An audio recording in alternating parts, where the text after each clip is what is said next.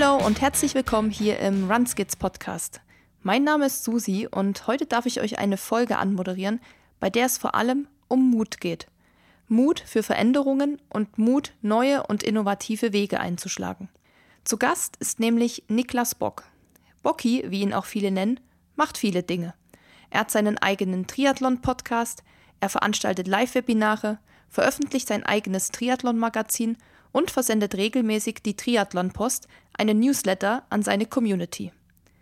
Dennis spricht heute mit Bocki über seinen Werdegang und die einzelnen Stationen. Von ersten Blogs und Texten in Magazinen über Pushing Limits, dem bekannten Triathlon-Blog, bis hin zum Triathlon-Studio und wie er dabei dem Triathlonsport immer treu geblieben ist. Denn der begleitet Niklas bereits seitdem er 16 Jahre alt ist und hat ihm auch schon den einen oder anderen sportlichen Erfolg eingebracht. Ja, macht euch bereit für eine inspirierende Folge mit Niklas und Dennis. Ja, hallo, wir haben heute einen besonderen Gast und ich bin, glaube ich, in dreifacher Hinsicht aufgeregt, denn zuerstens, ich darf moderieren.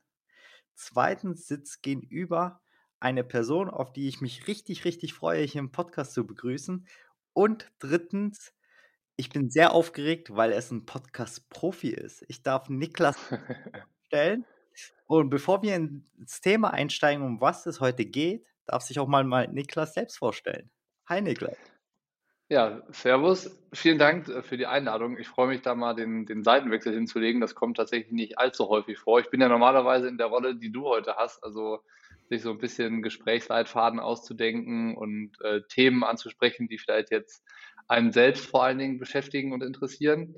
Und äh, jetzt einfach mal unvorbereitet hier zu sitzen und das auf sich zukommen zu lassen, ist schon ganz angenehm.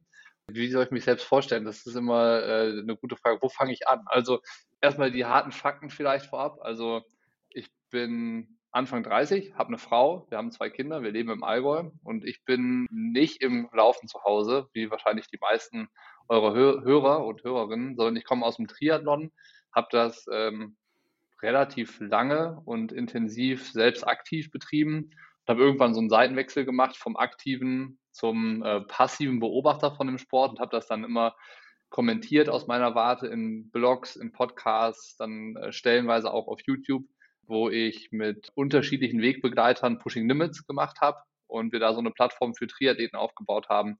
Und jetzt vor kurzem habe ich mich selbstständig gemacht, habe das Boot da verlassen und habe mich jetzt auf so ein ein-Mann-Paddelboot gesetzt und äh, ja, bin immer noch in der Triathlon-Szene und beschäftige mich da hauptsächlich mit Dingen, die mich selbst irgendwie inter interessieren und beschäftigen und versuche die in mittlerweile weniger Formate zu packen und mich dann mehr auf Wesentlicheres zu konzentrieren. Ich glaube, das ist so der Rundumschlag in ein paar Sekunden gepackt. Ich hoffe, dass das reicht.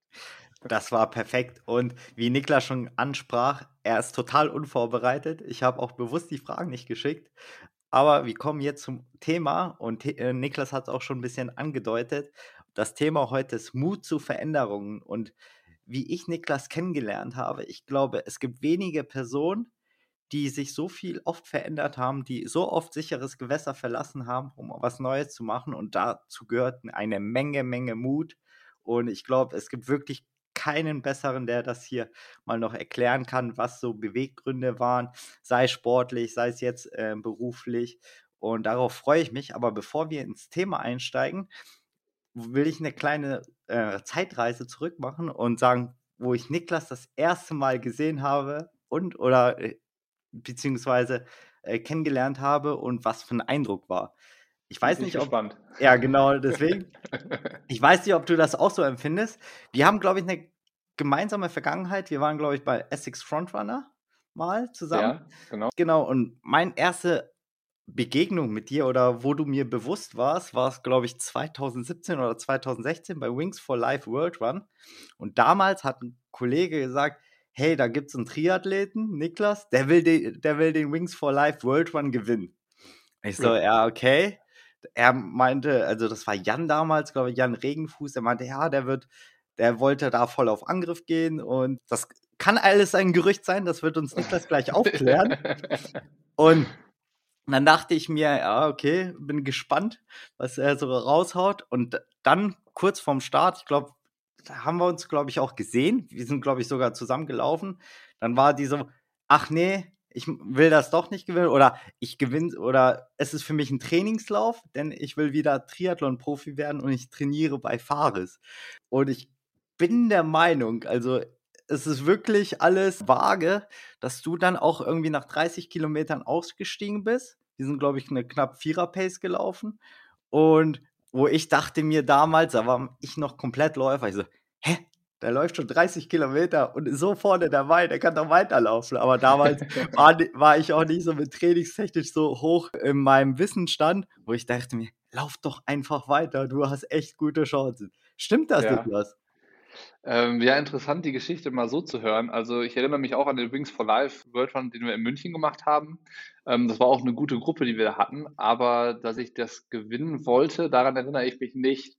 Ich wollte halt das Format mal ausprobieren, weil ich das interessant fand. Und ich habe zu der Zeit oder in den zwei Jahren davor so gut wie keine Wettkämpfe gemacht. Äh, weder Laufen noch Triathlon und hatte dann irgendwie Gefallen an der Idee gefunden, dass das mal so was anderes ist. So, ne? Dass es jetzt nicht das Klassische ist, wo du wieder die alten Leistungen mit dem, was du jetzt dann imstande bist, zu leisten, vergleichst und so. Und habe da auch für trainiert und, und alles, aber ich erinnere mich nicht daran, irgendwo mal die Ambition geäußert zu haben, dass ich das gewinnen will. Da kann Jan gerne Belege schicken. Das würde mich interessieren, ob es äh, das wirklich gab. Aber nichtsdestotrotz, also der, der Lauf war cool. Wir sind dann zusammen gelaufen und es ist richtig. Ich bin bei Kilometer, ich meine 35 war es, dann, dann rausgegangen. Und es war auch insofern abgesprochen, dass halt Tamara, mit der ich jetzt halt verheiratet bin, mich dann da abgeholt hat. Also es gab ja diese Dropout-Spots, wo dann immer so ein Shuttlebus wartet, der die Leute zusammen äh, zurückbringt.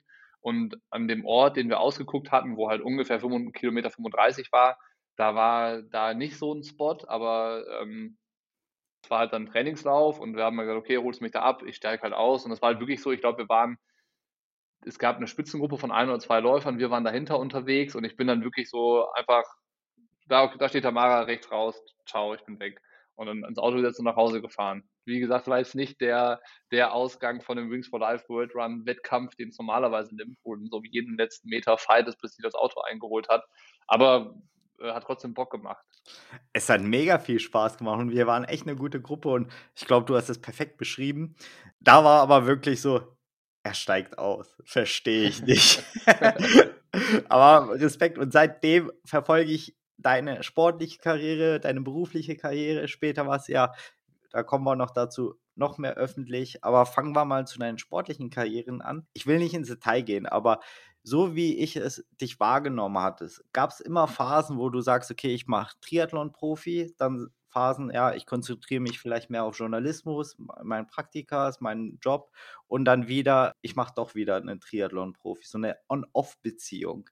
Wie kam es dazu und was waren immer so, so deine Beweggründe? Das ist eine gute Frage. Also, ich habe tatsächlich auch schon mal so versucht nachzuvollziehen, warum ich jetzt nicht so einen klassischen Weg gemacht habe. Also meine Schwester zum Beispiel, die ist so das Paradebeispiel dafür, was man sich so vorstellt, wie man Schule, Ausbildung, beruflichen Werdegang macht. Also die hat Abitur gemacht, hat dann einen Bachelor gemacht, war, war zwischendurch noch im Ausland, hat einen Masterabschluss gemacht, hat angefangen zu arbeiten, erste Berufserfahrung gesammelt, den nächsten Job und macht da jetzt in Anführungszeichen Karriere und so. Das ist so ein äh, ganz klassischer Lebenslauf. Davon ist bei mir im Vergleich gar nichts da. Also ich habe Abitur gemacht, habe dann nach dem Abitur ein freiwilliges soziales Jahr im Sport gemacht. Ich war noch der letzte Jahrgang, der äh, Wehrdienst hätte leisten müssen. Ich habe mich dann für einen Ersatzdienst erschienen und habe dann in der Zeit schon viel Sport auch gemacht. Also so äh, unter, sagen wir mal so halbprofessionellen Bedingungen. Also ich war schon von Montags bis Freitags dann in der Schule, von morgens 8 bis 16 Uhr, aber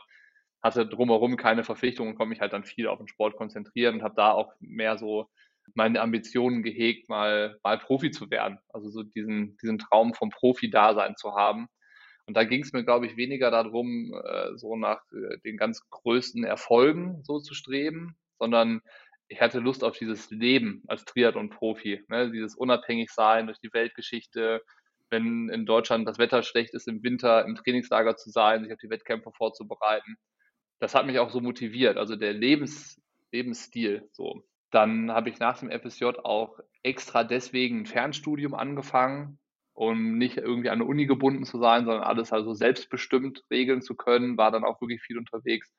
Warum immer dieser Wandel da war vom Sport dann wieder zurück, war, glaube ich, dass ich häufig festgestellt habe, dass mir nur Sport machen nicht reicht. Also dann, ich habe das immer, immer so einen Moment lang genießen können, diese, dieses ganz einfache, nur unterwegs sein und trainieren. Habe dann aber auch immer wieder festgestellt, dass es halt sehr stupide ist. Ne? Also du beschäftigst dich ja dann nebenbei vielleicht so ein bisschen mit deinem Fernstudium, aber du machst jetzt nichts, wo du das Gefühl hast, du kommst persönlich weiter oder das bringt dir jetzt was oder das bringt irgendwem was, dass du jetzt den ganzen Tag trainierst und fünfmal oder sechsmal im Jahr irgendeinen Wettkampf bestreitest. Das hat dann, glaube ich, immer dazu geführt, dass ich gesagt habe, da, ich will noch mehr. Und dann ähm, habe ich da immer so diese, diese Ausflüchte aus dem Sport gesucht, die mich dann so an unterschiedliche Stellen gebracht haben, über Praktika irgendwie beim Spomedes Verlag in Hamburg, dann habe ich bei einem Profi-Triathlon-Team in der Kommunikation gearbeitet und dann bin ich beim Allgäu-Triathlon irgendwann gelandet. Ich habe dann immer so viel ausprobiert. So, und ich glaube, das war eher so mein, mein Ausbildungsweg. Also das, was bei meiner Schwester halt sehr klassisch war, war bei mir eigentlich so ein ständiges Try-and-Error-Prinzip. Ich habe immer Sachen ausprobiert, auch für gar nicht allzu lange. Die einzige Konstante, die da war, war, dass ich es immer in der Triathlon-Welt gemacht habe. Also ich war nie irgendwo anders mal, sondern ich bin seit jeher eigentlich im Triathlon zu Hause, habe mich da ausprobiert und dann irgendwie so durch viel Ping-Pong und hin und her habe ich dann so nach und nach das gefunden, wo ich mich immer mit beschäftigen kann. Da ist dann egal, ob ich dann nebenbei viel oder wenig Sport selber mache, aber das, womit ich mich beschäftigen kann, sind halt so die Facetten vom Sport, die Geschichten, die Persönlichkeiten, die Events und mir zu überlegen, wie kann man das halt so aufbereiten, dass halt andere da nochmal einen Blick drauf bekommen, den sie woanders nicht bekommen. Das ist, glaube ich, das, was mich irgendwie angetrieben hat. Also so die Faszination, die ich für den Triathlon erlebt habe und ähm, den Spaß, den ich an dem Sport habe, den so zu transportieren, dass die Menschen, die gerne Triathlon machen, da was haben, wo sie so ihre Liebe gespiegelt bekommen, ihre Liebe für den Sport. Verstehst du, wie ich meine? Ja, ich finde es cool, dass du deinen Werdegang sozusagen so einen Oberbegriff hast, der heißt Triathlon und darunter ja alle Facetten mal sich angucken. Wie ist, ein, wie ist es, ein Triathlon-Profi zu sein? Wie ist es mal beim, äh, beim journalistischen Verlag zu arbeiten und auch natürlich auch beim Veranstalter? Das finde ich halt super, super interessant an deiner Person, dass du sagst, okay, ich habe irgendwie fast alles gesehen, habe fast viele Leute kennengelernt, sei es Triathlon-Profis, sei es Moderatoren, sei es andere Journalisten, Autoren und sozusagen, wie du schon gut gesagt hast, ich bleibe aber dem Triathlonsport treu. So ungefähr fasse ich das so richtig zusammen. Und dazu habe ich auch eine Frage. Für jeden Wechsel hattest du auch mal so Risiko, beispielsweise ein finanzielles Risiko oder warst du immer abgesichert durch Familie etc weil dazu gehört auch mutig sagen, okay, ich bin Triathlon-Profi, ich bin vielleicht nicht, gehöre nicht zu den Top 3, Top 10, die davon leben können, sondern ich muss es selbst finanzieren, Trainingslager, muss um Sponsoren kümmern. Vielleicht schaffe ich es mit dem Sponsorengehalt, äh, Preisgelder etc. von Tag zu Tag leben, aber nicht für die Zukunft. Hast du daran mal in deinen jungen Jahren gedacht? Es war auf jeden Fall lange Zeit so immer von der Hand in den Mund das, was, was so war. Ne? Also es war, wie du es richtig beschrieben hast, nie so, dass eine große Sicherheit da war, die ich mir selbst erarbeitet hätte. Ich wusste aber immer, dass meine Eltern auf jeden Fall dafür sorgen, dass es mir nie schlecht gehen würde. So, also äh, mein Antrieb war natürlich immer, es irgendwie selbst zu schaffen. Aber im Hinterkopf wusste ich, wenn es nicht geht, dann kann ich immer zu meinen Eltern gehen und sagen, ich brauche jetzt Hilfe. So, oder ich stehe mit dem Rücken an der Wand und äh, ich brauche Support. Und dann ist das natürlich was, was äh, ein doppelter Boden ist. So, ne? Das macht es auf jeden Fall vermeintlich einfacher. Du hast deinen eigenen Anspruch, dem willst du gerecht werden, dass du halt nicht mehr in der Abhängigkeit stehst.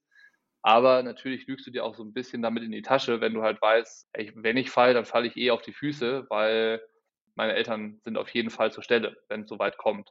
Die Momente gab es auch. Also es war jetzt nicht so, dass ich immer alles aus reiner eigener Kraft geschafft habe, sondern auf jeden Fall war da der Support von meinen Eltern unheimlich wichtig, dass ich das auch machen konnte, mich in so vielen Sachen auszuprobieren. Was aber geholfen hat, um, glaube ich, äh, weiterzukommen, um dann irgendwann an dem Punkt zu sein, dass ich mich in mein eigenes Risiko stürzen kann. Also wie jetzt dann ähm, eigentlich mit der Gründung von Pushing Limits. Das war so der Moment, wo so eine komplette Abnabelung eigentlich stattgefunden hat. So in den Jahren davor äh, war schon immer, wie gesagt, so dieser doppelte Boden und Rückhalt da. Der wäre wahrscheinlich auch immer noch da, also auch jetzt noch. Aber ähm, den musste ich seitdem nicht mehr in Anspruch nehmen, weil dann war ich irgendwie durch Erfahrung und durch Netzwerk und durch das, was ich mir bis dahin erarbeitet hatte, ein paar Schritte weiter, dass ich halt wusste, okay, alles, was ich jetzt entscheide, das ist wirklich ein Risiko, das trage ich selber. Und das muss ich dann auch selber ab, abfangen, wenn es in die Hose geht, so mehr oder weniger. Am Ende würde ich die ganze Phase vor Start Pushing Limits, also vor Ende 2017 als meine Ausbildung, meinen Ausbildungsweg beschreiben. Und ich glaube, da ist es ja häufig so, dass der supported ist und dass der halt auch davon geprägt ist, dass man ja von der Hand in den Mund lebt und alle Jobs, die man so hat, dazu nutzt, um irgendwie klarzukommen, zurechtzukommen. Und sei es, du bist Student und gehst noch irgendwo Kellnern. Ähm, bei mir war es halt kein Kellnerjob, sondern ich habe halt PR-Arbeit gemacht irgendwie. So und ähm, habe dadurch dann so meine meine paar Euro zusätzlich zu irgendwelchen kleineren Preisgeldern verdient oder kleineren Sponsoring-Einnahmen. Und äh, in jeder Saisonpause bin ich von Oktober bis Februar im Laufladen arbeiten gegangen mit, äh, mit einem Teilzeitjob, um irgendwie ein kleines Polster zu erarbeiten, wovon ich dann ein erstes Trainingslager bezahlen konnte und sowas, äh, um diesen, diesen Traum vom Profi dann so zu ermöglichen. Und wie gesagt, wenn wir das alles als Ausbildung nehmen, dann ist ja irgendwann immer der Moment, wo du jetzt dann mal den Schritt ins, ins Leben schaffen solltest. Der war dann so Ende 2017 und ab dem Zeitpunkt ist es dann schon so gewesen, dass alles sich an, an Entscheidungen nochmal anders angefühlt hat mit Risikoabwägen. Und ich glaube, auch dann kommt erst so dieses ja, Mut haben ins Spiel. Ne? Also wo du halt wirklich merkst, du kannst jetzt hier nicht mal eben nach Lust und Laune entscheiden, wonach dir jetzt der Sinn steht, sondern es hängen halt auch dann mehrere Faktoren noch irgendwie dran, die, die du mit deiner Entscheidung für das, was du machen willst, noch zusätzlich beeinflusst. Und damit musst du halt irgendwie dann so lernen umzugehen, das dann in so eine Balance zu bringen, dass es halt auch dann immer so ist, dass man dann den Schritt, den man geht, halt so zu 100 Prozent machen kann. So, das ist auf jeden Fall was, was äh, bei mir immer dann geholfen hat, um auch konsequent zu sein, weißt du, also um irgendwas, was ich mir vorgenommen habe, auch wirklich dann zu machen ist dann nicht so, dass, dass ich mich damit selber unter Druck setze, aber ich nehme mich damit selber in die Pflicht, dass wenn ich mich dazu entscheide, dass ich das dann auch richtig mache. Das ist das eigentlich. Also Ausbildung und Start ins eigene Leben, da hat mir halt vor allen Dingen die Jahre vom Abitur 2010 bis halt Ende 2017 unheimlich viel mitgegeben. So und da war auch die die Sicherheit der Eltern, obwohl ich sie halt dann nur phasenweise in Anspruch genommen habe, natürlich super wertvoll, um dann halt da dahin zu kommen und, und weiterzukommen so. Absolut. Ich finde sogar die Sichtweise, das ist auch für mich eine ganz neue Sichtweise, wo du sagst, okay, das war meine Ausbildung und es ist halt wirklich nicht eine klassische Ausbildung wie eine, Aus, wie eine Ausbildung oder wie ein Studium, aber du hast vollkommen recht, man hat auch da die Sicherheit äh, von deren Eltern. Ich glaube, für viele ist das schwer, das zu nachvollziehen, weil ein Studium ist nach fünf Jahren oder nach drei Jahren beendet und man hat einen Abschluss und ein Ziel vor Augen. Und ich glaube, bei dir war es so, okay, ich probiere aus. Vielleicht hattest du einen richtigen Plan, wie weit du oder wie viele Jahre du deine eigene Ausbildung fahren möchtest, aber für die, für die Außenwelt könnte es wirken, wo du sagst, hey, der wechselt hin, her, macht das und die sehen halt kein Ziel. Und mhm. dazu auch meine nächste Frage, bevor wir zu deinem ersten richtigen Beruf, sage ich mal in Anführungszeichen, kommen. Ähm, Gab es irgendwie auch Kritik von außerhalb oder wo, wo sagen, ey, der wechselt wieder, der Niklas, äh, der weiß nicht, was er will. Ähm, obwohl du vielleicht selbst im Inneren wusstest, ja, ich habe die Zeit, das ist meine Ausbildungsphase. Gab es solche Kritik von außen? Ähm, also nicht so, dass sie mich direkt erreicht hätte. Also es kann natürlich schon sein, dass Leute sich dann so, die den Weg verfolgt haben, dann auch so drüber unterhalten haben. Das kann schon sein, ist jetzt aber wie gesagt nichts, was bei mir angekommen ist. Aber ich würde an der Stelle nicht mal widersprechen. Also so dieses, der weiß nicht, was er will und jetzt macht er wieder was Neues und so. Das trifft schon, glaube ich, in der Zeit ganz gut zu. Und ich kann, jetzt kann ich sagen, dass ich das als meine Ausbildungsphase betrachte, um halt dahin zu kommen, um jetzt sagen zu können, was ich will und was ich mir vorstelle für die Zukunft und für mein zukünftiges berufliches Leben und, und, und. Ne? Aber in der Phase selber habe ich das, glaube ich, nicht als meine Ausbildung gesehen. Ich habe immer, ich war immer davon überzeugt, dass das nächste Ding, was ich mache, das ist, was mich jetzt über eine längere Zeit begleitet. So. Und das war immer meine Grundannahme. Aber schlussendlich habe ich jedem Schritt Erfahrungen gesammelt, die mir geholfen haben. Aber ich hatte da keine Zielvorstellung. Und auch da war ich bestimmt in vielen Bereichen nicht so konsequent und habe was bis zum Ende durchgezogen. Also das, das glaube ich schon, dass ich da eher sprunghaft war und so ständig auf der Suche. Das ist es, glaube ich. Ich habe in der Zeit lange nicht das gefunden, was mich zu 100 Prozent irgendwie ausfüllt, wo ich mich so komplett committen wollte, wo ich gesagt habe, okay, das ist es jetzt und alles andere ist nicht mehr so wichtig. Das, das gab's, habe ich, habe ich gesucht. So, ich habe, ich war auf der Suche so und irgendwann habe ich es gefunden. Das ist es, glaube ich, eher. Und wie gesagt, die, die Kritik zu der Zeit wäre absolut korrekt gewesen wenn das jemand ähm, gesagt hätte, zu mir gesagt hätte. Natürlich hätte mir das jemand in der Zeit gesagt, hätte ich natürlich es besser gewusst und hätte gesagt, nee, auf keinen Fall und das ist schon alles irgendwie mit Plan. Aber auch da hätte, hätte ich mir wahrscheinlich wieder eher was in die, in die Tasche gelogen. Zwar rückblickend betrachtet war das nicht so. Ja, man lernt, der 30-jährige Niklas ist fokussierter, strukturierter als der 20-jährige. Äh, das kann ich aber auch von mir sagen. Früher war es doch mal viel einfacher, mal nach links zu gehen, nach rechts zu gehen, beziehungsweise unüberdacht Sachen zu machen und halt seinen Sturkopf durchzusetzen. Kommen wir zu deinem ersten Beruf, sage ich mal, deinem beruflichen Werdegang, Pushing Limits. Da bist du auch, glaube ich, richtig in die Öffentlichkeit in Erscheinung getreten. Das Projekt hast du damals mit Jan gestartet und auch hier mein erster Eindruck war, die passen einfach wie Faust aufs Auge, denn hm. Jan hatte schon den Blog und Jan ist ein Typ, der, glaube ich, sehr, sehr viel Wissen hat, sehr strukturiert ist, sehr viel Wissen auch in Technik hat, auch in Verliebtheit. So habe ich Jan kennengelernt. Und dann kommt Niklas, der ein bisschen frischen Wind reinbringt, der euphorisch ist, der auch Kontakte hat, der in die Sportwelt äh, noch deeper ist als Jan. Äh, so war mein Eindruck. Wie hast du so die ersten Eindrücke mit Jan erlebt und ähm, habe ich recht oder habe ich Unrecht? Nee, du hast absolut recht. Ich glaube, das beschreibt äh, die damalige Konstellation ganz gut. Ich glaube, wir haben uns da gut ergänzt. Also genau, genau das, was ich nicht beherrschte, das war genau Jans Feld und das, wo es ihm vielleicht ein bisschen gefehlt hat, in die Szene reinzukommen, ähm, das war das, wo ich gut aufgestellt war. Aber ich, das war für mich trotzdem nicht erste, das erste Mal irgendwie in der Öffentlichkeit präsent sein. Ich hatte halt schon seit 2000 2011 oder 2010 meinen Blog auf trimark.de und ähm, habe da schon immer irgendwie sehr polarisierend die Triathlon-Szene kommentiert. Bockblog hieß, hieß, hieß da die Rubrik damals. Und das war dann so, dass ich halt diese Pushing Limits war vorher, als Jan das gemacht hat, halt so dieses mehr so Tech und überhaupt nicht abwertend gemeinte Nerdige, sondern das halt sehr aufwendig und hochwertig Nerdige, also ins Detail gehen, technische Komponenten vorstellen, Entwicklungen, ähm, Produktentwicklung unter die Lupe zu nehmen und sowas. Es war aber weniger Szene und weniger kommentierend und weniger polarisierend und weniger Meinungsaspekte dabei. Und das war, glaube ich, das, was ich da mitgebracht habe. So, und was dann äh, vielleicht auch das ist, was nach außen turbulenter aussieht. Das andere ist halt, man guckt sich ein Produkt an, nimmt das unter die Lupe und schildert das dann und ergänzt es noch mit eigenen Eindrücken dazu. Und das andere, wenn du so äh, Szene mehr im Blick hast, dann ist das halt schneller und meistens irgendwie lauter und aktueller. Das in Kombi war, glaube ich, das, was dann gut gepasst hat. So. Ja, ich glaube auch, du sagst es schon richtig, Szene ist irgendwie der Zeitgeist und ist aber auch vergänglich. Also das, was vorher war oder die andere Seite ist sowas, okay, ob das ein Blogbeitrag ist oder ein Podcast, den muss ich nicht aktuell hören oder den kann ich in zwei Jahren nochmal rauskramen und der ist für mich immer noch aktuell.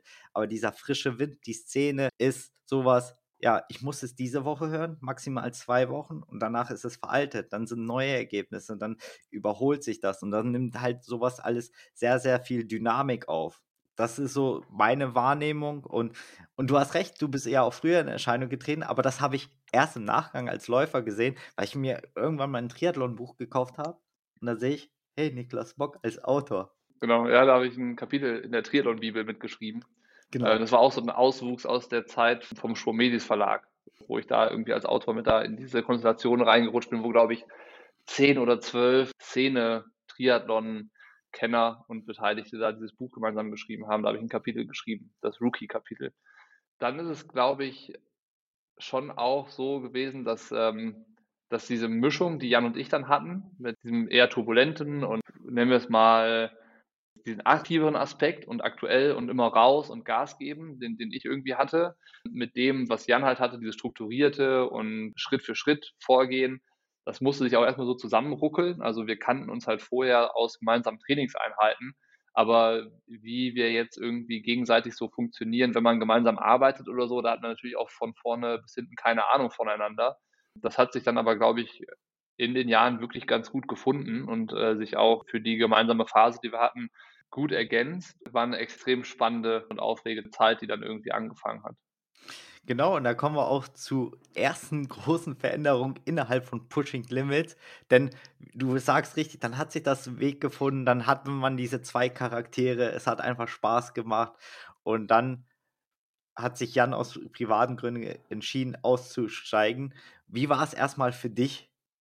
Also auch so, Pushing Limits war es eigentlich so Jan, Jans Baby, du kamst halt dazu und dann wurde es euer Baby und dann ist Jan gegangen. Wie war so der erste, der erste Moment für dich, okay, ich muss das jetzt alleine machen oder war ganz klar, ich brauche noch einen Partner? Also man muss vielleicht dazu sagen, dass in der Zeit im Leben viel los war. Also ich, wir haben so im Spätsommer 2019 geheiratet und dann ist Tamara schwanger geworden und dann wussten wir halt, dass wir im Mai 2020 äh, unser erstes Kind bekommen. Dann war das schon so, dass ich äh, immer mehr gemerkt habe über den Winter 2019, 2020, dass es irgendwie schwieriger wird in der Konstellation, die wir beim Pushing Limits hatten. Als Jan dann gesagt hat, dass er aufhört, war das erstmal, glaube ich, gut für die Situation zwischen Jan und mir, weil wir beide, glaube ich, nicht so richtig wussten, was ist jetzt eigentlich gerade so los und dass Jan dann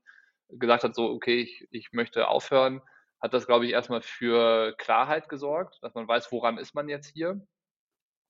Und gleichzeitig war es aber auch bei mir so, ich hatte überhaupt keine Zeit, in dem Moment darüber nachzudenken, was bedeutet das jetzt eigentlich. Also ähm, mir war halt klar, in sechs Wochen kriegen wir ein Kind, dann sieht die Welt ganz anders aus und irgendwie mit, mit dem Pin im Kopf musste ich halt gucken, dass es weitergeht und habe dann halt eigentlich wie so eine Taste, die du am Fernseher drückst, wenn du einen Film in einer doppelten Geschwindigkeit gucken möchtest, gedrückt und habe ganz schnell versucht, eine Lösung zu finden, dass Pushing Limits weitergehen kann, weil mir war halt schon auf jeden Fall von Moment eins, wo Jan das gesagt hat, klar, ich kann das nicht, man kann Pushing Limits nicht alleine machen. Das hat sich halt, nachdem Jan und ich uns zusammengeschlossen haben, hat sich das dann so peu à peu dahin entwickelt, dass das keine One-Man-Show mehr sein kann. Das war einfach dann zu breit aufgestellt hat zu viele Anforderungen verlangt, dass man jetzt sagen kann, okay, dann versuche ich das jetzt alleine zu stemmen oder ich entwickle das irgendwie zurück, weil die Stärke von Pushing Limits war eigentlich auch, dass es immer viel war und immer schnell war und immer was passiert ist und man auch nicht wusste, was kommt als nächstes und wo kommt es. Kommt es im Podcast, kommt es auf YouTube, kommt es im Blog, auf Instagram, wie auch immer. Das war immer viel. Da war klar, es geht nicht alleine. Dann habe ich relativ im Schnelldurchlauf versucht, das aufzustellen, habe mir wenig Zeit genommen irgendwie, um drüber nachzudenken, was bedeutet die Veränderung jetzt eigentlich langfristig gesehen und und und, weil halt so viel los war. Mit dem, was so bevorsteht und äh, Family kommt und so, war halt auch eine große Unsicherheit da, weil ich wusste halt auch, wenn es nicht gelingt, Pushing Limits aufzustellen und wenn die, die Partner, die wir haben, das irgendwie nicht mitmachen oder wenn jetzt die ganzen äh, Leute, die Pushing Limits verfolgen, boah, die sagen dann, jetzt haben wir auch keinen Bock mehr, wenn Jan aufhört, dann wäre es halt auch irgendwie ein Aus gewesen von der Sache, die mir ja viel Freude bereitet hat. Und gleichzeitig wäre es dann nicht nur persönlich schade gewesen, sondern es wäre halt auch richtig an die Existenz dann gegangen. Weil in der Zeit haben wir halt von Pushing Limits schon unser Gehalt verdient, aber das war nur ein Gehalt, womit wir unser Leben bestreiten konnten. Aber das war in der Zeit noch kein Gehalt, wo ich irgendwie hätte ein Polster erarbeiten können, wo ich dann sage, okay, selbst wenn es zu Ende geht, dann habe ich jetzt ein halbes Jahr lang Zeit, um mir einen neuen Job zu suchen oder irgendwas anderes zu machen, sondern das musste ab dem Moment trotzdem weiter funktionieren und laufen. Von daher war das in der Phase gut und richtig, dass Jan irgendwie das erkannt hat und so formuliert hat, dass er aufhört. Gleichzeitig war es halt eine, eine, eine Kraftanstrengung, die das dann verlangt hat, die dann auch, glaube ich, viel so Rücksichtnahme auf der Strecke geblieben ist. Also zum Beispiel hatten Jan und ich dann in der Zeit nicht mehr, ich habe mir dann gar nicht mehr die Zeit genommen, um mich noch da auch mit Jan irgendwie zu beschäftigen oder so, sondern er hat gesagt, er hört auf. Und dann war das halt, okay, Jan hört auf. Dann waren halt meine Kapazitäten plötzlich wirklich zu 100 Prozent auf der Zukunft von Pushing Limits. Und ich habe aber dann wirklich keine Kapazität mehr gehabt, irgendwie noch so auch so bei, bei Jan zu fragen, hey, wie geht's dir eigentlich? Oder irgendwie sowas. Ne? Das war, ist natürlich auch schade, weil wir auch viel gemeinsam erlebt haben. Und in dem Moment selbst war ich halt einfach nur getrieben, um zu gucken, dass es weitergeht. So, dass es irgendwie funktioniert und, und nicht den Bach runtergeht. Absolut, rückblickend vollkommen richtig. Ich glaube, in der Zeit hätte sie vielleicht auch andere Personen gesagt, hey, warum fragst du nicht? Aber in der Zeit, wie du das schilderst, neben deinen ganzen privaten, sage ich mal, Großereignissen, noch so ein großes Ereignis und auch, ich glaube, es ist nicht gerade das angenehmste Gespräch mit Partnern zu sprechen, hey, bei uns gibt es eine Veränderung, wollt ihr, seid ihr noch mehr dabei? Ja, nein. Dann mhm. wird sich der Partner auch überlegen, dann nebenbei noch eine zweite Person zu suchen, weitere Projekte, ein bisschen umformieren. Ich kann mir das sehr, sehr vorstellen, dass es eine sehr stressige Arbeit ist und in dem Fall im Pushing Limits bist, äh, wart ihr oder bist du der CEO und sagst, okay, wie, äh, wie fährt das Baby noch weiter? Für mich ist das auch beeindruckend, mit dieser Situation umzugehen und es war gefühlt von außen relativ, in Anführungszeichen, reibungslos. Klar gab es diesen einen Knick, wo ihr das öffentlich gemacht habt, wo es mhm. gab die Meinung, ja, nee, das wird nichts. Und die andere, ja, jetzt kommt Nick dazu, was wird mit Triathlon Crew? Das war ein anderer Podcast etc. oder ein anderes Format, bisschen mehr wissenschaftliches. Aber im Endeffekt, nach zwei Monaten hat es funktioniert. Und dann ist mhm. das, so kam es von außen. War es bei dir danach, wo es feststand, dass Nick zu euch kommt oder zu dir kommt, war das auch so klar? Oder hattest du auch das Gefühl, ja, jetzt läuft es wieder komplett, wieder ruhiger? Also, als das irgendwie klar war, dass Nick an Bord kommt, war mir ab dem Moment klar, dass es läuft. So, weil ich habe ihn ja nicht dann erst in der Phase kennengelernt, sondern wir kannten uns halt auch schon viel, viel länger, so über die gemeinsame Vergangenheit im Triathlon und wie du es gesagt hast, die Triathlon Crew Cologne, so hieß es damals noch, jetzt ist es nur noch die Triathlon Crew. Die waren ja irgendwie in einem äh, gleichen Segment unterwegs, auch mit Podcasts und da war mehr der Fokus so auf YouTube, bei uns war der Blog, der Blog ein bisschen mehr im Fokus. Das heißt, wir hatten auch da immer mal wieder Schnittmengen, wo man äh, schon gemeinsame Sache gemacht hat und äh, das heißt, wir wir kannten uns und ich wusste halt bei Nick, der ist halt auch extrem schnell anzuzünden von einer gemeinsamen Idee für eine gemeinsame Sache. Dann ist er auch zu 100 Prozent da und du kannst dich darauf verlassen, dass das läuft. So, das heißt, das war auf jeden Fall wie eine Erleichterung in dem Moment, dass wir da gemeinsam was gefunden haben, dass das funktioniert und dass wir das irgendwie übereinander bringen können und äh, dass er halt auch wirklich die Sachen, die Jan gemacht hat, auch übernehmen konnte. Vor allen Dingen diese ganze filmische Komponente, also alles mit irgendwie, alles, was unter den Oberbegriff Video und YouTube fällt, hat halt Jan gemacht. Und das konnte Nick halt quasi ab dem ersten Moment übernehmen. Und das war schon mal ein großer Bereich, der auch im Zusammenhang mit Partnerschaften dann stand, den wir dann auch äh, weiterhin liefern konnten. Da war irgendwie nie Zweifel bei mir dabei, dass das äh, eventuell nicht klappt. Also es war natürlich schon aufregend, wie jetzt die Partnergespräche sind und so, aber wir haben es halt geschafft, da wieder Vertrauensvorschuss zu bekommen und zu sagen, die Konstellation passt und wir konnten das aufzeichnen, was wir vorhaben. Dann kommt dazu, dass das ein Moment war, wo Corona gerade anfing. Das heißt, alle Pläne, die wir eigentlich gemacht haben und alles, was wir vermarktet hatten für das Jahr an Partner mit Event-Coverage und mit Besuchen bei Profiathleten und, und, und, war halt von jetzt auf gleich nicht mehr möglich. Das heißt, wir hatten einmal diese strukturelle und personelle Veränderungen von Pushing Limits. Und dann auf der anderen Seite noch, alles, was wir vorhatten, konnten wir nicht mehr machen und mussten halt dann äh, Alternativen entwickeln. Und so gesehen hat es eigentlich ganz gut zusammengepasst, dass wir gesagt haben, wir haben jetzt eh eine neue Situation hier bei Pushing Limits. Es gibt eine neue Situation im Content-Jahr, wenn man so will. Und das dann zusammenzubringen mit Community Challenges, so jeden Monat was zu machen, wo die Leute bei der Stange gehalten werden, was gleichzeitig dazu führt, dass wir was haben, was auf unseren Kanälen stattfinden kann, unabhängig davon, ob irgendwelche Events stattfinden, äh, wo wir die Partner mit einbinden können und so weiter und so fort. Da hat dann schon viel auch, ist auch viel Gutes passiert, was es leichter gemacht hat, glaube ich. Also auch aus meiner Sicht, der Kanal wurde durch auch Corona und durch eure Formate, die Challenges, noch dynamischer, als er damals war. Auch mit dem Podcast-Format mit äh, Nils, mit den Buddy Talk, wo es noch mhm. mehr Szene-Einblick gab, was in der aktuellen Profiszene gibt. Er wurde halt super dynamisch und dann hat man sich als Hörer schon daran gewöhnt, hat sich an die Challenges gefreut, euch mitbegleitet auf eurem Projekt. Ich werde mal wieder Pro-Athlet und mhm. es durchzuziehen. Mega spannendes Projekt, auch mit den Ergebnissen und mit den unterschiedlichen Meinungen dazu. Und dann kam die Bombe, ja, Niklas, ich gehe jetzt. also für mich war das so, ich kann mich doch erinnern, Susi so, ja, es gibt eine Veränderung. Ich so, nie, wie, ja, schau dir mal den Post an. Und ich so, das kann nicht. Das kam für mich sehr, sehr, sehr plötzlich. Kam es für dich auch so?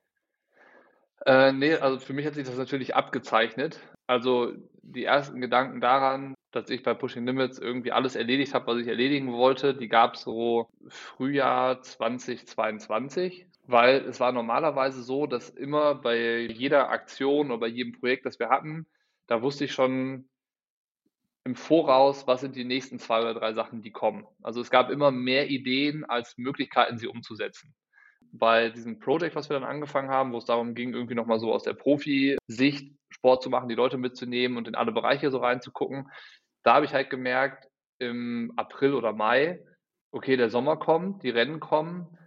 Das heißt, wir brauchen spätestens ab August oder September ein neues Projekt, ein neues Ding, ein neues Thema, worum es sich dreht, womit wir uns beschäftigen, womit es weitergeht.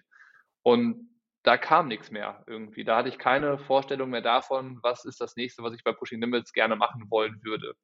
So, und das hat sich irgendwie auch nicht gefunden und nicht ergeben. Und dann dachte ich mir, wenn das so ist, dann heißt es für mich, dass ich irgendwie bei Pushing Limits nichts mehr beitragen kann. Das war eigentlich die erste Erkenntnis. Dann habe ich mich erst damit beschäftigt, okay, was will ich denn eigentlich machen? Also klar, es muss im Triathlon sein, es soll im Triathlon sein, da fühle ich mich, wie gesagt, zu Hause und da, da will ich auch gar nicht weg. Aber meine Zukunft sehe ich irgendwie offensichtlich nicht bei Pushing Limits. So, das war, das war das, was sich dann so Frühjahr ergeben hat, worüber ich dann viel nachgedacht habe und was ich dann so Anfang Juni mit Nick das erste Mal besprochen habe und was wir dann auch relativ schnell an die Partner kommuniziert hatten. Und als wir es dann im August nach unseren Sommerferien, es war glaube ich Anfang August, wir haben den, Juli haben wir frei gemacht und dann haben wir Anfang August quasi weitergemacht, dann habe ich das auch direkt kommuniziert zur zur Community. Da war das bei uns eigentlich schon besprochene Sache und es war mit den Partnern schon besprochen. Das heißt, da waren schon viele Fronten geklärt und äh, der Schritt in die Öffentlichkeit, so mit allen, die das verfolgen, das war dann so das letzte Quäntchen, was natürlich mich am meisten auch interessiert hat vom Feedback. So, das war das Einzige, was mich irgendwie wirklich so bewegt hat. Was, wie finden die Leute das jetzt und, äh, und so, weil mein Ende bei Pushing Limits war ja nicht dafür gedacht, dass es ein Ende von Pushing Limits ist oder sollte nicht das Ende von Pushing Limits bedeuten, sondern es hieß einfach nur, ich verlasse Pushing Limits und zukünftig übernimmt Nick da die Zukunft und plant und macht und tut und guckt, dass da was passiert. Ich kümmere mich um meine Sachen. Wie gesagt, überraschend kam das nicht. Ich war eher davon überrascht, dass ich da schon fünf Jahre lang mal an einer Sache dran war, dass ich fünf Jahre lang eine Sache gemacht habe und mich da so committen konnte und es halt aufgehört hatte, von A nach B zu springen und immer wieder irgendwie mich neu auszuprobieren. Dass, dass ich da mit Pushing Limits in dieser Medienwelt, Medienbranche, Content machen, im Triathlon halt was gefunden hatte, was, was ich will. Aus unterschiedlichen Gründen war es das dann aber halt nur für fünf Jahre bei Pushing Limits oder in der Konstellation mit Pushing Limits. Ja, das ist schon die zweite krasse Veränderung und irgendwie ist es auch witzig zu sehen, dass du auf beiden Seiten von den Veränderungen warst. Einmal warst du, wo jemand ge geht und einmal bist du selbst gegangen und du hast schon angesprochen, ihr hattet wieder die Gespräche mit dem Partner, wieder Veränderung. Würdest du sagen, dass der, die zweite große Veränderung ein bisschen nicht so turbulent, ein bisschen smoother abging? weil ihr mehr planen konntet im Vorfeld? Puh, das ist eine Frage, die man wahrscheinlich die Partner auch fragen müsste, wie sie das dann vielleicht auch so wahrgenommen haben. Man muss auch dazu sagen, es lagen ja da auch noch mal irgendwie zwei Jahre dazwischen. Also zwischen dem Abschied von Jan, die neue Konstellation und dann meinem Abschied, das waren halt dann schon zwei Jahre lang. Das hatte sich gefunden.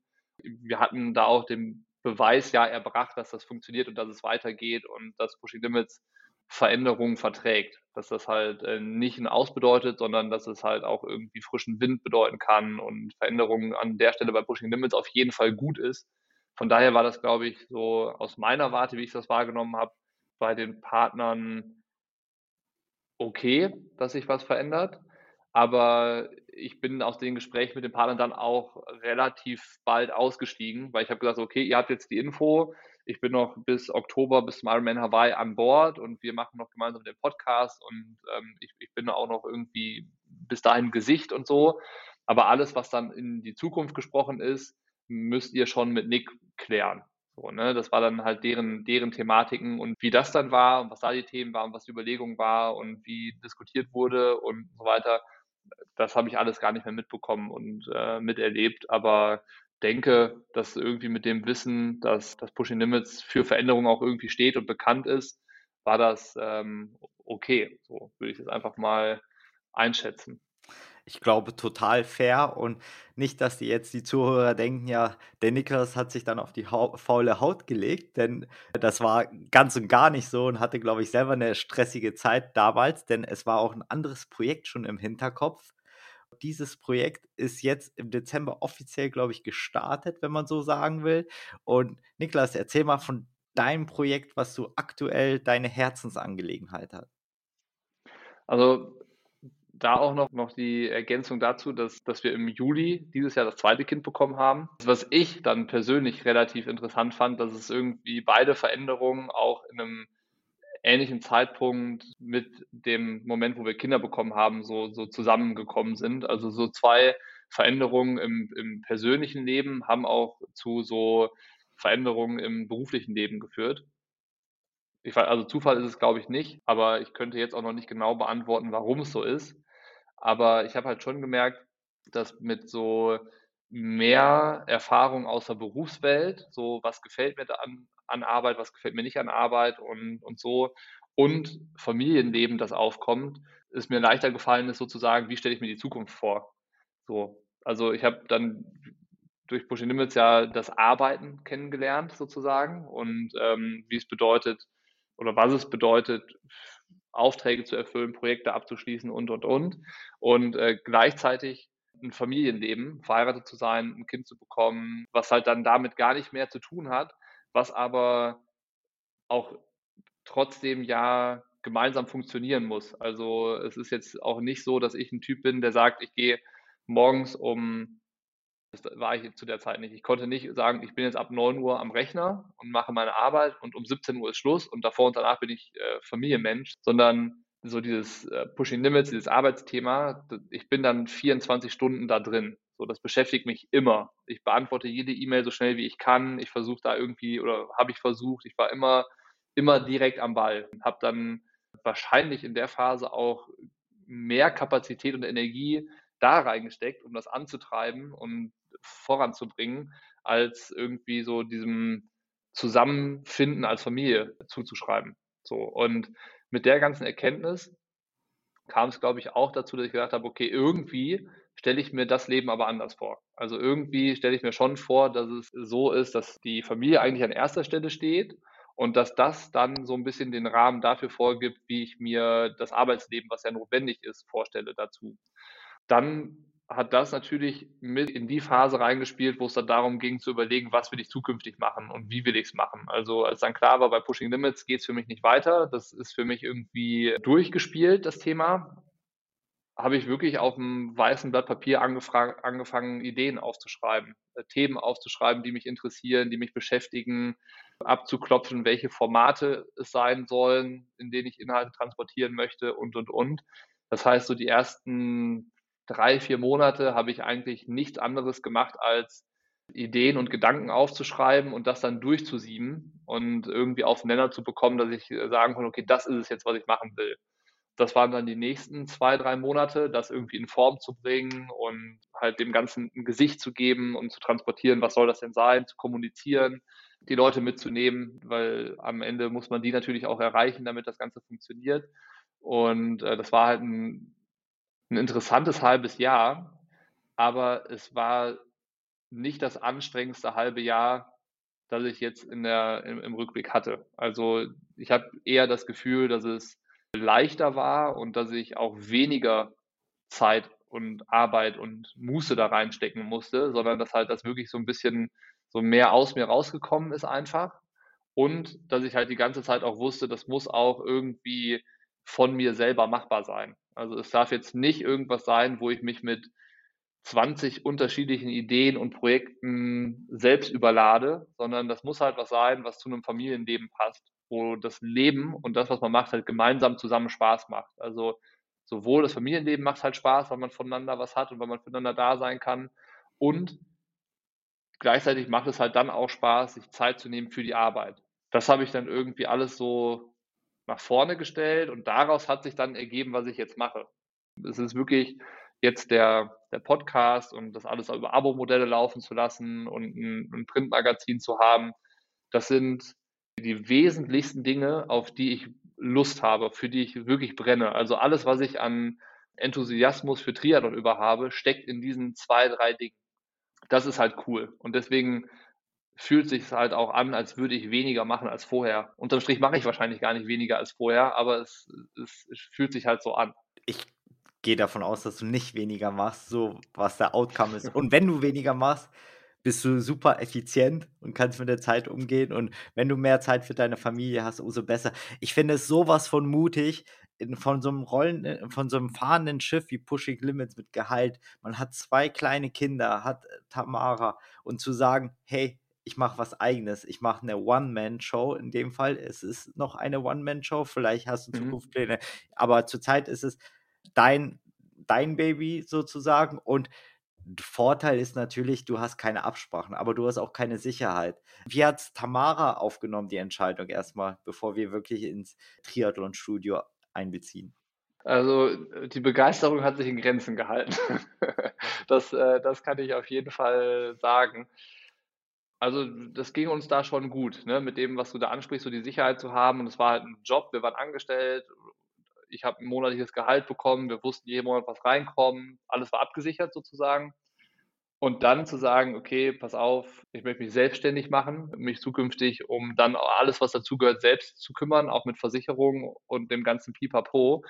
Das hat für wenig Erhalterung gesorgt und das war auch nicht ab dem ersten Moment so, dass gesagt hat, jetzt stehen wir beide zu 100 Prozent dahinter. Und es war aber auch so, dass ich nicht für mich die Entscheidung 100% safe hatte und Tamara sozusagen vor vollendete Tatsachen gestellt habe und ihr gesagt habe, okay, pass auf, so und so läuft's jetzt, sondern ich habe sie eigentlich ab dem ersten Moment, wo ich gemerkt habe, mich beschäftigt das, dass ich da irgendwie was verändert bei mir oder verändern muss, verändern soll, habe ich sie so immer mitgenommen. Also ich habe eigentlich die ganze Zeit dann sie auf dem Laufenden gehalten, was meine aktuellen Überlegungen sind. Und meine aktuellen Überlegungen waren auch nicht ab dem ersten Moment die, wie das Triathlon-Studio und wie die Abos jetzt sind. Also auch das hat sich so halt in sechs Monaten äh, fein geschliffen. Das Modell hat sich gefunden und irgendwie war es dann dadurch, dass es so diesen laufenden Austausch und diese ständigen Informationen von mir gab, glaube ich, dann so, dass sie es auch mehr verstehen konnte und auch dann, glaube ich, dem Ganzen mehr Chancen zuordnen konnte,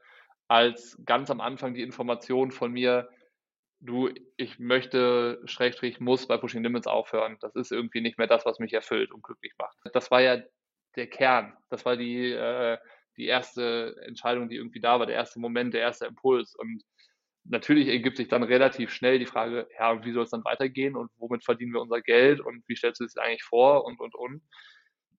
Und auf die ganzen Fragen hatte ich äh, am Anfang ja auch keine Antwort, sondern erstmal stand da, okay, es muss was, was, was passieren. Und das hat sich dann halt gefunden und das hat sich dann so gemeinsam, wir haben es gemeinsam erarbeitet, würde ich mal sagen, durch viele kritische Fragen. Und äh, natürlich ist es auch dann so, wenn du da viel Überzeugungsarbeit erstmal für leisten musst, dass halt alle sich da committen und dann dahinter stehen, hilft das natürlich auch, zu wissen, was braucht es alles so und worum musst du dich kümmern und du bist halt dann sehr gewissenhaft und nimmst dich da in die Pflicht, das dann auch richtig zu machen und sowas.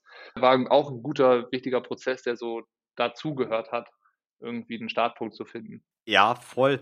Und du sprichst also vor allem, was mich so begeistert, das war schon die erste mutige Entscheidung zu sagen, ich mache eine One-Man-Show und ich mache ein neues Ding. Dann würden sich alle denken, ja, ich mache noch meinen Podcast, habe Partner, dann platzte die zweite Bombe. Bei mir gibt es keine Partner, es gibt nur Abo-Modelle. Dann dachte mhm. ich mir, wow, das ist mutig. Also zu sagen, okay, ich bleibe unabhängig und hoffe, dass ich genug Zuhörer kriege, die diese Abo-Modelle bezahlen, damit mein Podcast lebt, mein Traum lebt. Und dann kam noch die dritte Bombe, also bevor wir zu den Abos gehen und kannst mal erklären, was für Abos gibt. Die dritte Bombe, ja, für jeden Podcast möchte ich 226 Euro spenden für einen wohltätigen Zweck. 226 für die Zuhörer, das ist die Gesamtkilometerzahl bei einer Langdistanz. Und dann dachte ich mir, ja, erstmal ist das eine unsichere Geldeinnahmequelle, aber eine sichere Ausgabequelle, weil pro Podcast irgendwie ist das sehr auf Risiko gebaut. Aber erzähl mal zu deinen Abo-Modellen. Wie versuchst du sozusagen dein Einkommen jetzt zu gewährleisten? Ganz am Anfang standen, wie gesagt, ja so die Überlegungen, ähm, wie stelle ich mir das zukünftig eigentlich vor? Und dieses weiße Blatt Papier hat halt auch ergeben, dass äh, die Zeit, die ich in Arbeit stecke, die soll wirklich zu 100 Prozent in das Erstellen von Inhalten gehen. Also wenn ich mich halt hinsetze und am Rechner bin, dann will ich irgendwie mich auf ein Podcastgespräch vorbereiten, ich will recherchieren, ich will äh, an dem Magazin arbeiten, ich will an einem Newsletter arbeiten, ich will in Kontakt mit den Leuten sein, die es konsumieren, die sich melden, die ihre Fragen haben, ich will da auch den Austausch pflegen können und so. Das heißt, eine der Grundvoraussetzungen für die berufliche Zukunft von mir war eigentlich, dass dieser ganze zusätzliche Bereich Vermarktung wegfällt. Also da, wo viel Zeit reingeht, sind eben Absprachen mit Sponsoren, E-Mails schreiben, dann musst du jedes Jahr irgendwie wieder neue Konzepte entwickeln, die du vermarkten musst. Äh, du musst dann Reportings geben, du musst teilweise Freigabeschleifen einhalten und solche Sachen. Also das geht halt auch, wie gesagt, ein großer Teil der Zeit in diese ganze Vermarktungsebene, Sponsoring, Vermarktung.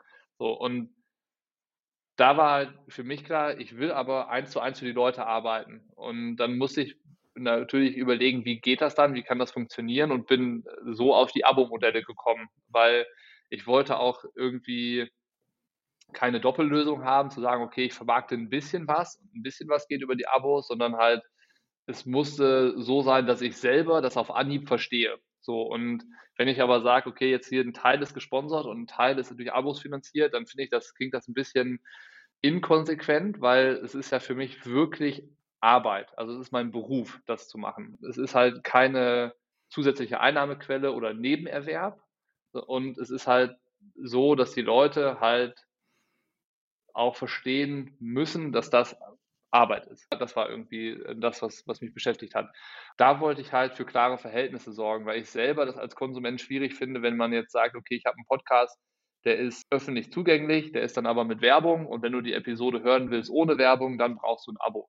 Das hört sich für mich nach so ein bisschen doppelt abgreifen an. Und das wollte ich halt nicht, sondern es sollte halt irgendwie sehr transparent und sehr fair sein und auch von den Preisen. Ich habe von Anfang an gesagt, wenn das irgendwann an dem Moment, an dem Punkt angekommen ist, dass, das, dass ich damit ein Gehalt verdiene, was dem entspricht, was ich zum Leben brauche, was wir als Familie brauchen, dass es uns gut geht und wir sorgenfrei sein können, ab dem Moment würde ich die Preise halt anpassen, damit es irgendwie günstiger wird, so dass die Abos halt dann für noch mehr Leute irgendwie zugänglich sind und, und sowas.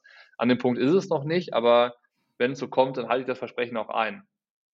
Die Spendengeschichte dazu ist eigentlich, weil mir das am Anfang, als ich das alles so aufgeschrieben habe, immer noch ein bisschen komisch vorkam, zu sagen, ich biete Inhalte an, in Form von Abos und die Leute bezahlen dafür und bekommen dann im Austausch für ihr Geld Zugang zu Content. So, das war halt irgendwie so, so sehr zweidimensional für mich. Und ich dachte mir aber, ähm, wenn ich mir das Ganze jetzt mal angucke, es gibt irgendwie ein Medium, das wird von mir betrieben, da, da fließt meine Arbeit rein. Dann gibt es Leute, die das konsumieren wollen. Dann schweißt das ja auch irgendwie zusammen. Und da hat das Gemeinsame aber noch gefehlt. Dadurch ist dann dieser Spendengedanke entstanden, zu sagen, wenn du ein Abo löst, dann supportest du einerseits natürlich meine Arbeit, du ermöglicht das, dass ich mich darauf konzentrieren kann, dass es keine Vermarktung stattfinden muss und, und, und. Du kriegst natürlich den Zugang zu dem Content, den du haben willst. Und gleichzeitig schaffen wir es aber gemeinsam durch meine Arbeit und durch dein Engagement viel Geld in soziale Zwecke fließen zu lassen. Und ich finde, also es sind halt über ein Jahr gesehen halt über 10.000 Euro, die da bewegt sind. Und das hat sich dann irgendwie für mich rund angefühlt. Und auf die Idee bin ich auch gekommen, weil ich zusammen mit Simon Gehr, mit dem ich irgendwie über viele Ideen spreche, mit dem ich einen, einen guten Draht habe zu solchen äh, Themen, dann so drüber gesprochen habe, weil ich auch es schwierig fand, zum Beispiel bei Profis oder bei irgendwelchen Leuten anzufragen, ob sie Zeit für einen Podcast haben, in dem Wissen, dass ich ihn exklusiv veröffentlichen werde und damit dann mein Geld verdiene. Also nehmen wir an, ich frage Sebastian Kienle, hast du Zeit für einen Podcast? Ich würde ihn gerne aufnehmen und dann veröffentlichen, aber nur für Leute, die dafür bezahlen. Dann würde ich mich ja irgendwie daran bereichern, dass Sebi sich Zeit nimmt, um mit mir einen Podcast aufzunehmen, aber er hat eigentlich auch keine riesengroße Bühne dadurch, weil die Öffentlichkeit ja sehr eingeschränkt ist und nur an eine bezahl bezahlte Kunden geht sozusagen. Das hat sich komisch für mich angefühlt und irgendwie jetzt auch nicht so richtig. Gleichzeitig dachte ich mir jetzt einem Sebi Kine oder anderen Leuten aus dem Sport 200, 300 Euro dafür zu geben, dass sie sich die Zeit nehmen, Podcast aufzunehmen, ist auch unnötig. Und so ist dann dieses Spendengedanke aus mehreren Beweggründen entschieden. Habe halt das Gefühl, dass das bis jetzt bei allen Leuten gut ankommt. Also die Leute, die bis jetzt beim Podcast zu Gast waren und mit denen ich aufgenommen habe, die waren, äh, die fanden das immer total cool. Die erhöhen teilweise die Spende von sich aus nochmal, weil sie es halt irgendwie ähm, noch irgendwie weiter supporten wollen. Gleichzeitig melden sich halt Leute, die sagen so, ja, oh, so exklusiver Content, ich bin eigentlich kein Fan davon, aber ich möchte mit meinem Abo halt unterstützen, dass es diese, diese Spende geben kann. Auch da ist es dann verstanden worden, was so der, der Beweggrund dahinter ist. Und das finde ich cool. Ne, dass es halt dann ein Ding ist, klar ist es eine One-Man-Show und ich befülle das mit Inhalten, aber es ist trotzdem was sehr Gemeinsames mit den Leuten, die es konsumieren und mit den, mit den Profis und allen Gästen, die irgendwie dabei sind. Das hat für mich halt irgendwie an den Punkt gebracht, dass es sich so, so rund anfühlt, dass ich auch das Gefühl hatte, ich kann zu 100 Prozent gut dahinter stehen, das öffentlich zu teilen, dass ich für meine Arbeit von denjenigen, die es konsumieren wollen, Geld verlange. Ist man ja erstmal, ich meine, das, das werdet ihr und du ja auch kennen, erstmal komisch für das, was man ins Internet hochlädt, Geld haben möchte. Von den Leuten, die sich nachher anschauen oder anhören oder lesen. Deswegen brauchte ich schon viele gute Gründe, die mich selbst überzeugen, das mit einem guten Gewissen anbieten zu können. Und die habe ich mir dann so nach und nach da gesucht und erarbeitet, dann eben in Form gebracht, aufgeschrieben. Dafür war dann auch irgendwie wichtig, an einer Website zu arbeiten und die auch selber zu machen und nicht einfach nur über ein Briefing an Entwickler rauszugeben, sondern da halt wirklich versuchen, alles auf den Punkt zu bringen, dass die Leute das verstehen können, dass die nachvollziehen können, was einen bewegt hat und so. Im Grunde genommen bin ich halt dann auf diese drei Abo-Stufen gekommen. Ich versuche es jetzt wirklich schnell abzuhandeln, weil ich jetzt nicht so Eigenwerbung machen will. Es gibt halt ein Abo-Modell, das sind, da kriegst du ein Newsletter alle zwei Wochen und du supportest eigentlich nur den initialen Gedanken und das Qualitative dahinter mit einem Beitrag von vier Euro im Monat. Dann gibt es diese Podcast-Crew. Damit hast du Zugriff auf den exklusiven Feed, wo es alle Folgen in ganzer Länge gibt. Der kostet acht Euro im Monat und dann gibt es die größere Stufe. Da ist dann äh, der Newsletter dabei, der Podcast dabei. Da gibt es dann das Printmagazin, was viermal im Jahr erscheint und so ein Live-Webinar, was einmal im Monat ist. Das kostet 14 Euro im Monat. Für diese Stufen war es mir halt wichtig, was zu haben, wo ich selber mit gutem Gewissens halt dahinter stehen kann.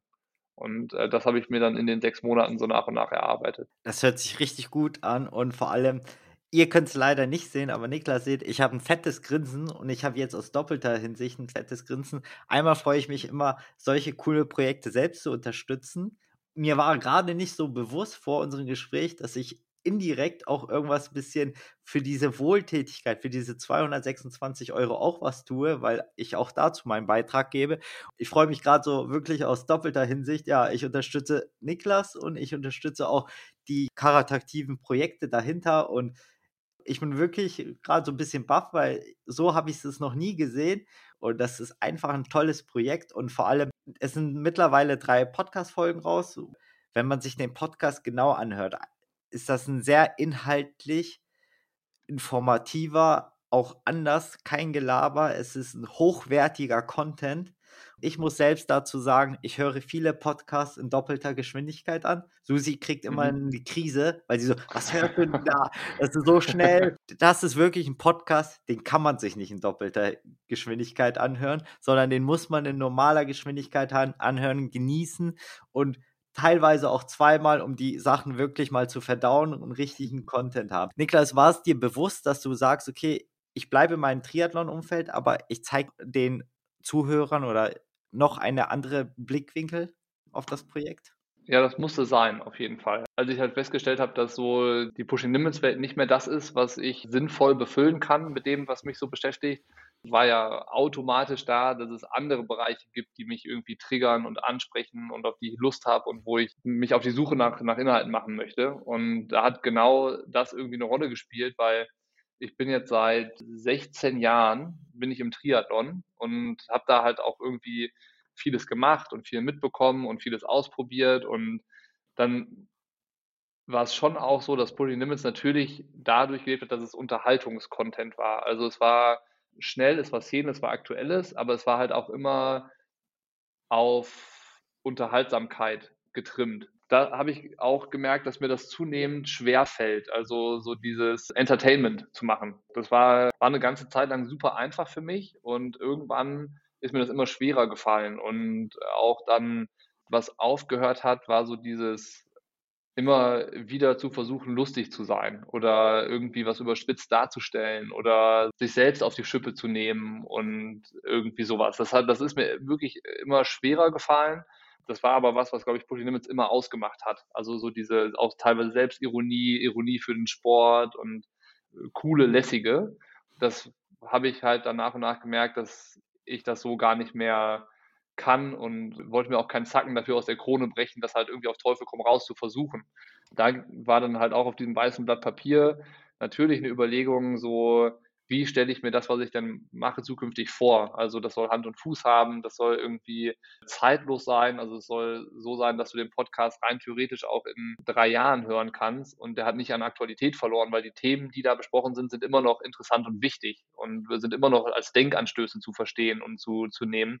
Das hat irgendwie dann auch dazu geführt, dass ich gemerkt habe, okay, ich muss mich halt auf die Podcasts inhaltlich anders vorbereiten. Also ich brauche immer ein ein Leitthema. Ich muss wissen, was sind die Stichpunkte, die ich anspreche. Ich muss aber auch schon irgendwie über die Person viel mehr wissen. Ich muss mich im Vorfeld viel mehr mit der Person auseinandersetzen und beschäftigen und ein gutes Wissen haben, was sind die, die Triggerpunkte vielleicht auch, die du ansprechen kannst, wo man halt auch dann eher in so, in so nachdenkliche Bereiche dann, dann reinkommt, die halt sonst, wenn du im Kontext von Trainingslagern oder Wettkämpfen mit den Athleten zu tun hast, nie Platz haben, weil dann geht es ja immer um das, was ist jetzt gerade passiert und was passiert als nächstes und wie ist dein Leistungszustand, was hast du ausprobiert und wo bist du gerade noch dran, wo es dann immer so unmittelbar um die Wettkampfleistung geht eigentlich. Ich hatte es halt so für mich aufgeschrieben, es geht eigentlich nicht darum, was machen die Leute oder wie machen die Leute das, sondern warum machen die das? Was bewegt die? und was motiviert sie und was treibt sie an? Dadurch kommst du, glaube ich, auch dann Momente in Gesprächen, wo du besser hinhören musst, um was von denen dann auch wirklich zu lernen. So, das ist dann, dann glaube ich, was dann genau das bestätigt, was du gerade sagst, dass es halt schwierig ist, so einen Podcast ähm, schnell nebenbei zu hören. Das ist auch das Feedback, was ich jetzt nach den ersten drei Folgen schon bekommen habe, dass Leute schreiben, ja, normalerweise habe ich dann irgendwie nebenbei gearbeitet und noch dies und das erledigt. Wenn ich dann mal fünf Minuten verpasst habe von einem Podcast, ist auch nicht so schlimm dass das jetzt ein Podcast ist, wo sie zwischendurch dann aber, wenn sie irgendwie was anderes machen wollen, Pause machen und dann weiterhören an der Stelle. Dass sie halt dann beim, beim Rollefahren jetzt einen Notizzettel neben sich liegen haben, wo sie Stichpunkte aufschreiben oder so Zeitvermerke machen, wo sie nachher nochmal reinhören wollen und sowas. Und das ist halt cool, wenn du halt siehst, okay, das geht, bei den Leuten kommt das an und die benutzen das für sich. Also die nutzen das jetzt nicht nur, um äh, eine, eine gute Zeit zu haben, was ja auch voll okay ist und um gut unterhalten zu sein, sondern die nutzen das für sich, um drüber nachzudenken, um sich damit zu beschäftigen und äh, so, damit vielleicht irgendwie mit sich selbst anders klarzukommen oder was auch immer. So, und das ist halt cool. Das gibt dem Ganzen halt für mich auch nochmal eine andere Bedeutung, sich da Mühe zu machen.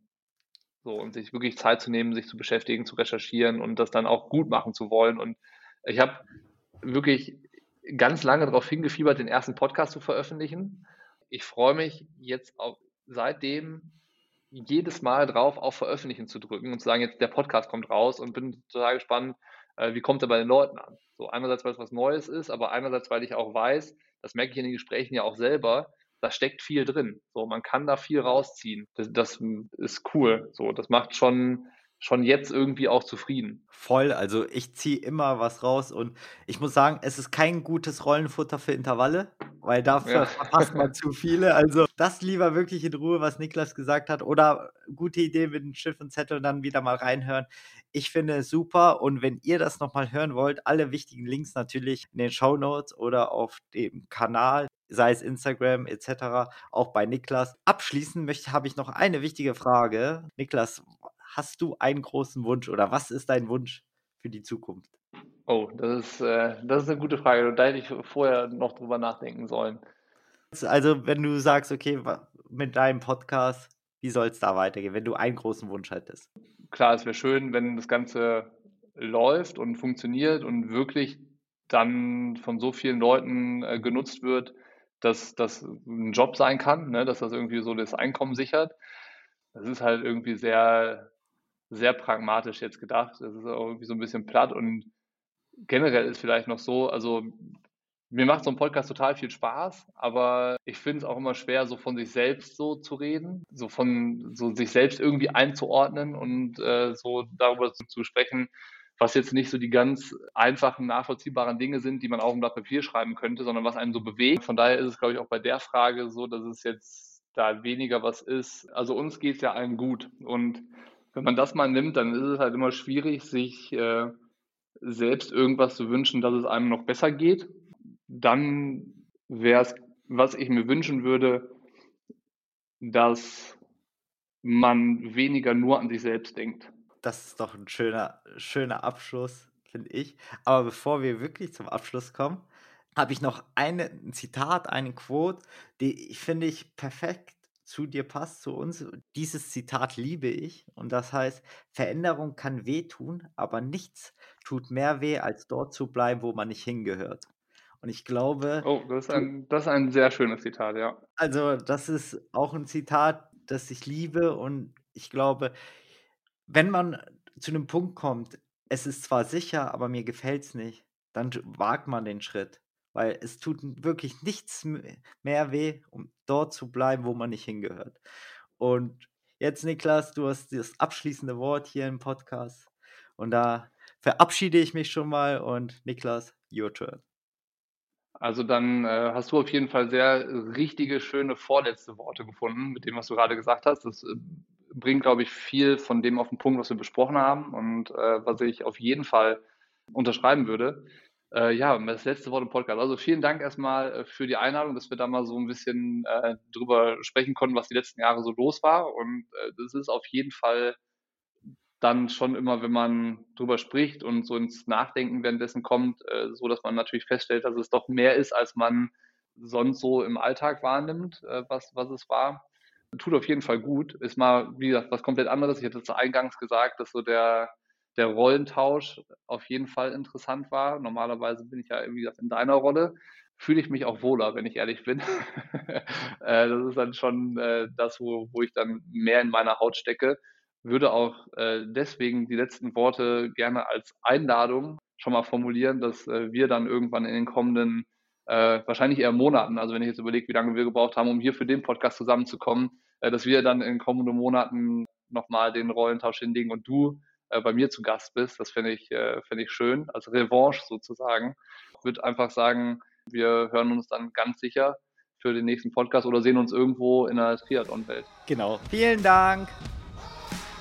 Wenn dir dieser Podcast gefallen hat, hinterlass uns eine Bewertung und abonniere diesen Kanal, damit du auch in Zukunft keine Folge mehr verpasst. Für noch mehr Motivation und Trainingstipps folge uns auf Instagram unter dem Namen RunSkills sowie auf Facebook und Pinterest oder besuche unsere Website www.runskills.de.